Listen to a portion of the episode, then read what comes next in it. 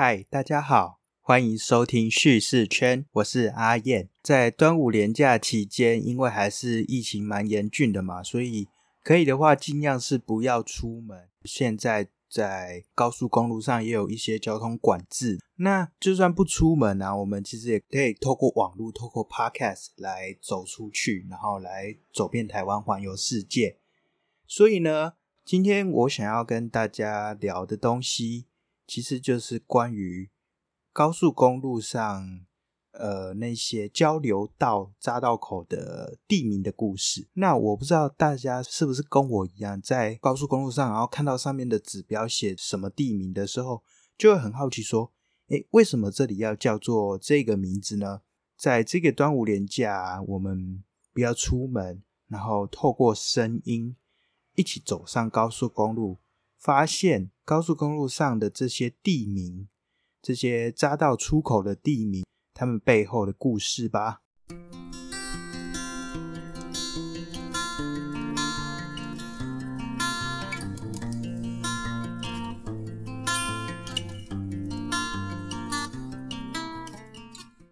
这一次就是以中山高为我们的目的地。那沿途呢会经过很多很多地方，我就精选了八个交流道出口的地名，来跟大家聊聊他们的名称由来是什么。那我们如果是从最北端的基隆开始出发，首先会经过的地方有一个很特别，很多人应该都会有印象的是八堵或是五堵这个匝道出口。其实，在北部啊，有很多所谓堵的地名。那你知道为什么要叫做堵吗？根据比较多人常引用的说法，就是日本时代的台湾地名权威安倍明义的研究，堵是指土墙，因此五堵八堵都是用这样的呃方式去命名的。但是在呃我之前曾经有推荐过的一本书叫《被误解的台湾老地名》这一本书里面呢，作者陆传杰就认为说，堵不应该是所谓的土墙。在他的观察下，他觉得所谓的堵应该是河流弯曲的河区地带。那通常这附近都会有座小山，所以通常都会指的是河区上的小山。所以他认为所谓五堵八堵啊，这些在指的都是基隆河的那个弯弯曲曲的地方的那些小山的位置。为什么会这样命名？这本书的作者陆传杰他觉得啊。是因为像是以前嘛，松山、南港、戏子是一开始都是靠着所谓航运去发展的。他就想啊，这样的命名是因为当时在航行在基隆河上的水手需要做一点识别的标记，那因此就会命名说，呃，什么五堵、八堵，分别以这个数字来命名，然后就称为堵，作为一个导航的目的地。所以其实大家就会开始，哎，想到说，原来五堵是这样来，八堵是这样来，这个堵它的意思。应该是这样子，那当然这只是作者目前自己的推测啦，也不确定到底真正的原意到底是什么。不过我觉得很有趣，大家可以去研究看看，所谓八堵五堵的堵，真正的原因到底是指什么？那我们如果继续稍微往南一点点，就会到戏子。戏子它在过去叫做水反角，为什么要叫水反角呢？简单的说，就是潮水折返的地方的下面。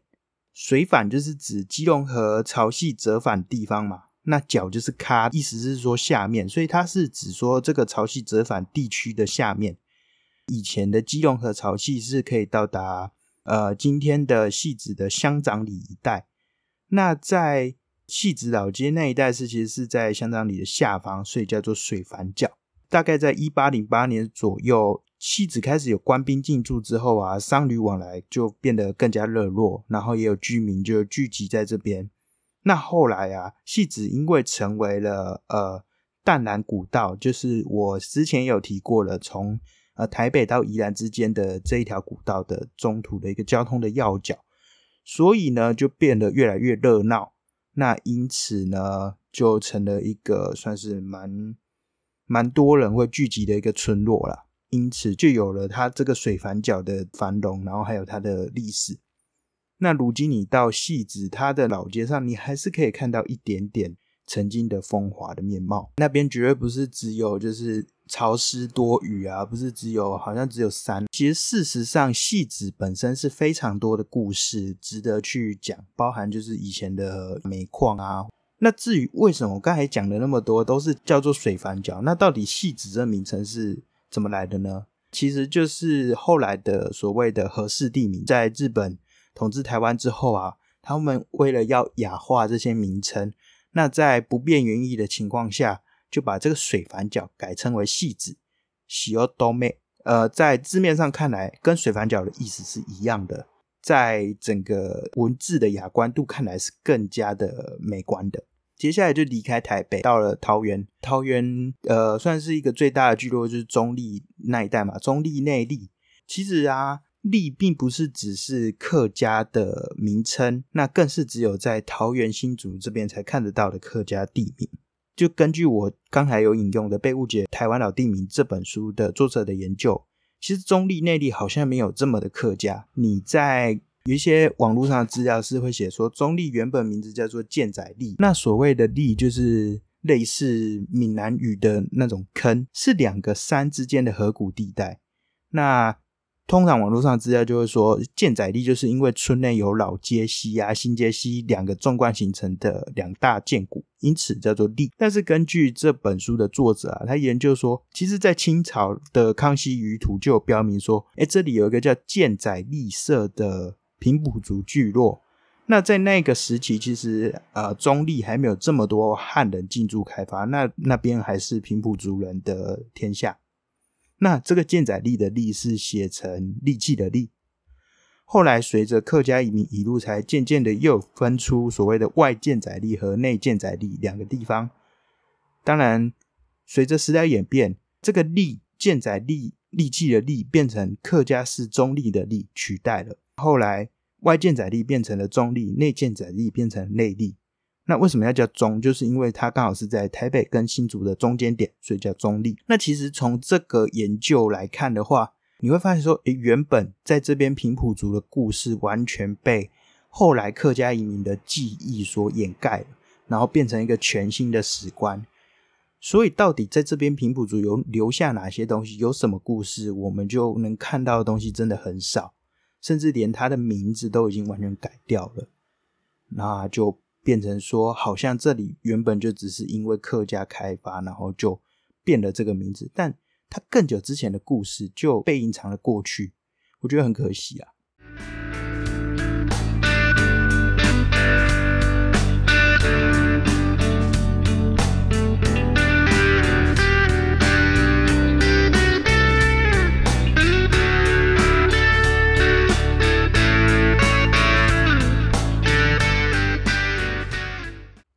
继续，我们往南走，就到了呃苗栗。在高速公路上，你会看到有一个匝道出口是头份。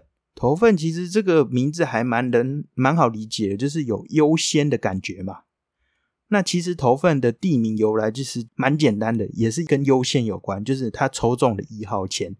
那当年开垦者啊，用抓阄的方式去抽签。那所谓的阄这个字有点难写，是一个豆里面一个乌龟的龟。抓阄呢，简单的说就是去呃抽签啊，或是用那个道具等等的去决定胜负这样子。那开垦者用抓阄的方式抽签，决定开垦的地点。那当时抽到第一号的人，他所开垦地点就叫头份。所以你现在在头份境内啊，你还可以看到什么二份界啊、三份等等地名。那其实就是当年抽签的先后顺序，只是说可能今天那第一名的那个。位置刚好是最大的，所以就叫头份，然后就变成一个现在还流传到现在的地名。那二三四这些就变得很小很小的一个名字。那刚才有说到苗栗嘛？为什么会叫苗栗？这其实跟很多地方的地名由来是一样的，就是原本平埔族的称呼。那在过去啊，苗栗是叫做呃猫里呀、马里呀、猫里呀，反正总之就是当时平埔族是念的音是近似猫里。那这是当地的道卡斯族语言中的平原的意思。当然，这个猫狸，如果你乍看汉字，当然是不知道它的实际的意义啦。不过，假设你是一个会道卡斯族的平埔族语的人的话，你就知道说为什么会这样取。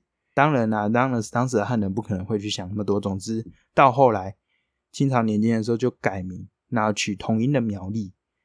你说这个汉字本身有什么意义？其实也没有，但是还是算是有一点点保存的曾经的这个猫里的故事。我觉得相较于刚才有提到的中立这个地方的话，是差蛮多的。我们继续往中部啊，你就会到台中的丰原。乍看之下是丰沃的平原，丰收平原听起来很富足的感觉。那其实事实上它的意思并不是这样子。在过去的平埔族，他们会叫这里叫葫芦墩。那现在你在丰原里面也可以看到什么葫芦墩公园啊这些地方。那这个葫芦墩意思是指松柏林，这样子葫芦墩的说法一直直到日本时代才被改变。日治时代的时候啊，其实很多地方都被改成所谓的合适地名。那像是丰原就是其中一个，但是它用的名字并不是说所谓丰货平原这个意义。而是使用日本传说中的一个叫做“丰尾元千五百秋瑞穗国”这个传说故事的一个地方，那就改名叫做丰原。其实这样看起来就会觉得说，哎，这个名字其实还蛮神圣的。你如果现在去日本，其实日本也有一个丰原车站、丰原的地名啊，所以在台湾、日本都有丰原。那离开台中，我们就继续再往南。到更南边一点，到云顶，很多人不知道是不是跟我一样，对云林的虎尾这个地方印象特别深刻，因为它的名字听起来就蛮帅的，可是又好像有点落调，就是虎的尾巴这样。那为什么要叫虎尾？很简单，就是原本这里叫做后尾，后就是皇后的后。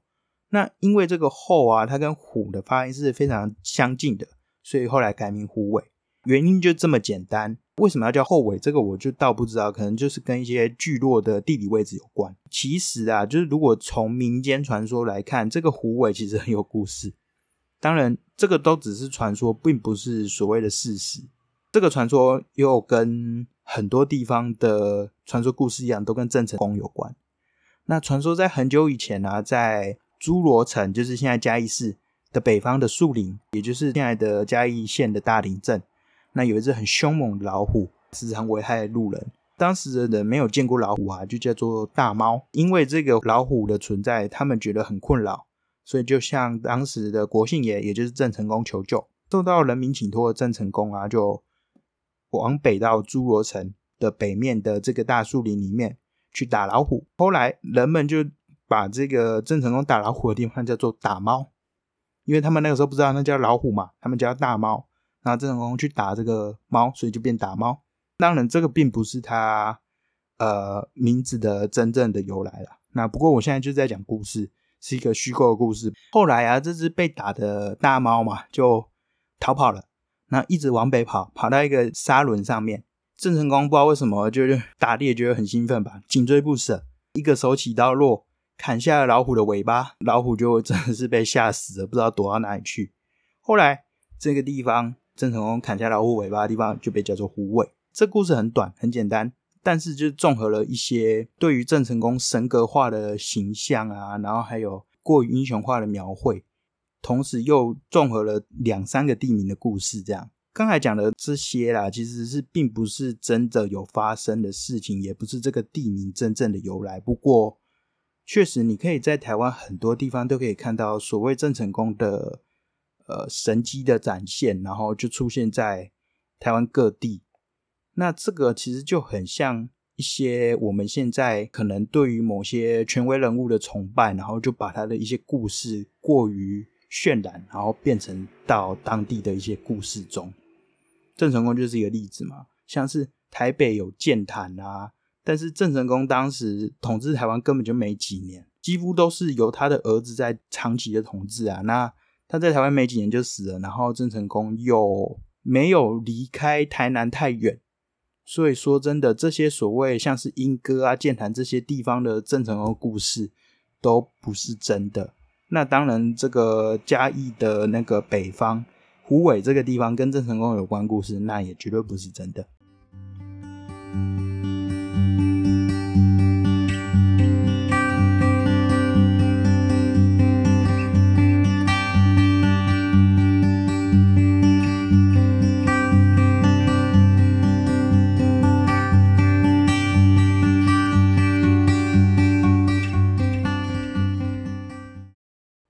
开虎尾，我们离开了云林，那继续往南来讲讲，刚才有说到打猫，也就是民雄。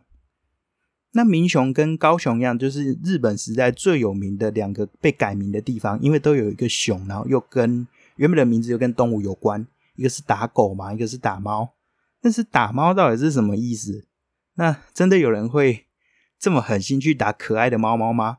好，或许郑成功会。事实上，所谓打猫是原住民的聚落名，就跟其实我刚才前面有提过几个地方名字一样，一开始就是原本原住民对这个地方的命名。这个聚落是洪雅族，呃，所谓叫做打蛋离社，就是打巴哈，它的英文是这样写啊，我不知道它实际上怎么念。那在当地的闽南人就将它音译叫做打巴。这个巴这个字啊，它是一个很像猫，但是左边并不是。猫的那个字的左侧的那个形，它这个字跟猫实在太像，所以就被误会为叫做打猫、塔尿这样子。那不管叫做怕尿还是塔尿，总之这个字被误会为叫做打猫。那在日治时期，官方认为说打猫这名字也太难听了吧？猫猫那么可爱，为什么要打它？所以呢，就改了名称近似的名雄塔喵。那如此一来，整个大升级的感觉。那民间好像没什么特别的怨言呐，就跟高雄一样，原本是打狗嘛，听起来就是呃什么虎落平阳被犬欺嘛，反正就是不是很讨喜的感觉。那后来变成塔卡欧，变成高雄之后，整个好像又升级了。怎么说呢？日治时期，它的官方的命名在取名字的时候，其实是蛮有智慧的啦。除了引用就是他们自己的经典或是日本地方的地名之外，其实都会考虑到所谓汉字美化这件事情，所以。在改名并没有让民间有太多的反对声浪，这可能是一个很重要的原因，就是因为他们其实是将名称更加的美化。最后往南就是到中山高到越后面高雄这边，那其中有个地名冈山啊，算是蛮值得一讲的。冈山在过去叫做阿公店，那这个阿公店不是现在因为疫情而备受讨论的那个阿公店，而是说以前真的有一个阿公在这边开店，所以就叫阿公店。那以前的冈山，它其实是一个荒野，那有长了很多茅草干，所以又叫做干针林。这个“针”的意思是说，呃，那边的人也会叫它金纳还是什么针仔，反正叫做干针林，因为那边就是荒野嘛，长了很多这种的茅草。那直到后来啊，有一个阿公在这边开店，然后提供过往的旅客一些杂货啊、茶水。随着当地一路这边定居人越来越多。为了纪念这个阿公，就改称为阿公殿。那到底冈山的地名是从什么时候来，然后什么时候改变？主要还是在日治时期啦。附近有所谓的大冈山、小冈山嘛，所以日本政府就想说，哎，那我们就把它改叫冈山好了。你其实在日本也有一个冈山啊，在台湾有冈山车站，那在日本有冈山车站，台湾有冈山，日本有冈山，这样。其实如果你这样子听下来啊，虽然我们今天只讲了八个地名，但是其实沿着高速公路从北到南，看到这些招牌上面的名字，每个背后其实都充满着非常多的故事，而且是可以最远可以追溯到很古老，一开始平埔族的时候。较近一点可以追溯到后来呃日治时期的时候，那甚至一些民国时期取的名字，因为实在是太八股了，所以我就没有特别讲。不过这样子简单的几个字就可以让我们看见一个地区的特色，一个地区的历史。像是说前面有提到非常多元的一个地名，都是跟历史有关的。那特色像是戏子，就是。因为有这个区域它独特的一个特色存在，所以叫做细致，跟地理有关。在台湾有非常非常多的地名，它背后真的有很多的历史故事存在。命名的原因可能是因为原本平埔族的称呼，原本原住民对他们的称呼。第二个可能是因为附近过去的呃历史地理环境。那第三个可能是后来的人，不管是政府去改变它的名字，或者是后来。呃，人们透过一些神话故事啊，或是透过一些民间传说，把这个地方改成这个名字。总之，这些名字背后其实都隐藏着一段台湾史，显现了呃台湾的特色，显现了台湾的整个在大时代之下这种不断变迁的一个特性。所以一趟地名之旅，让我们发现说，除了有在地特色之外，也可以看见从古到今的变迁还有历史。在这一段期间，疫情期间虽然不能出门啊，那我们其实也可以透过 Google Map 最简单的方式，然后就直接看 Google 地图。你会发现，其实 Google 地图上有很多很有趣的地方的名字，他们并不会就是写的很明显，但是你这样划的时候，你可以看到说，哎，有一些。古地名其实是被写在上面，或是当地的小名字有被写在上面的。那大家也可以去研究一下这些名字背后的成因。那等到疫情过后走出门啊，你如果开车在路上，千万不要错过在这个路上的这些指标上面一个个地名，背后真的是充满着故事，值得你去发现的。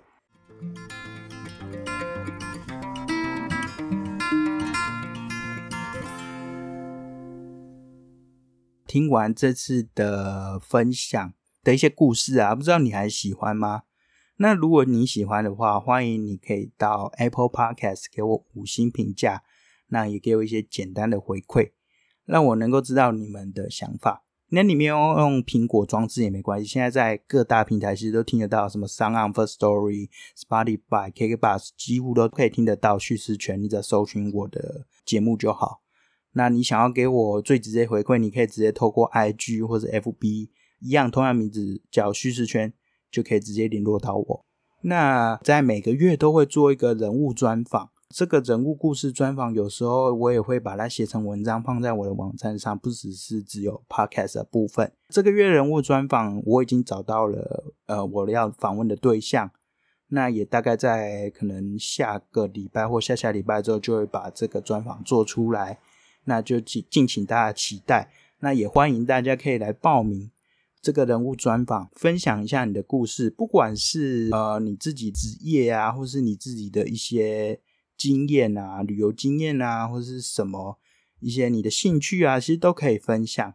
那我自己印象最深刻的一次，是因为我有采访过一位朋友，帮他写了他自己收藏小汽车、模型汽车的这个经验。结果那一篇文章就被电视台注意到，然后找他上节目。所以我觉得你到我这边分享，除了是给你自己一个生命历程的一个见证之外，同时也让你多了一些曝光的机会吧。对我来说啊，我觉得记录下每一个人的故事是一件非常值得、非常有趣的事情。所以我真的很欢迎大家，如果有时间的话。可以来，呃，找我跟我联络，跟我说你想要分享你的故事。那你很想分享，但是你不知道要从何分享起，也没关系，我们可以稍微聊一下。那今天就差不多说到这边，就让我们下次再见吧。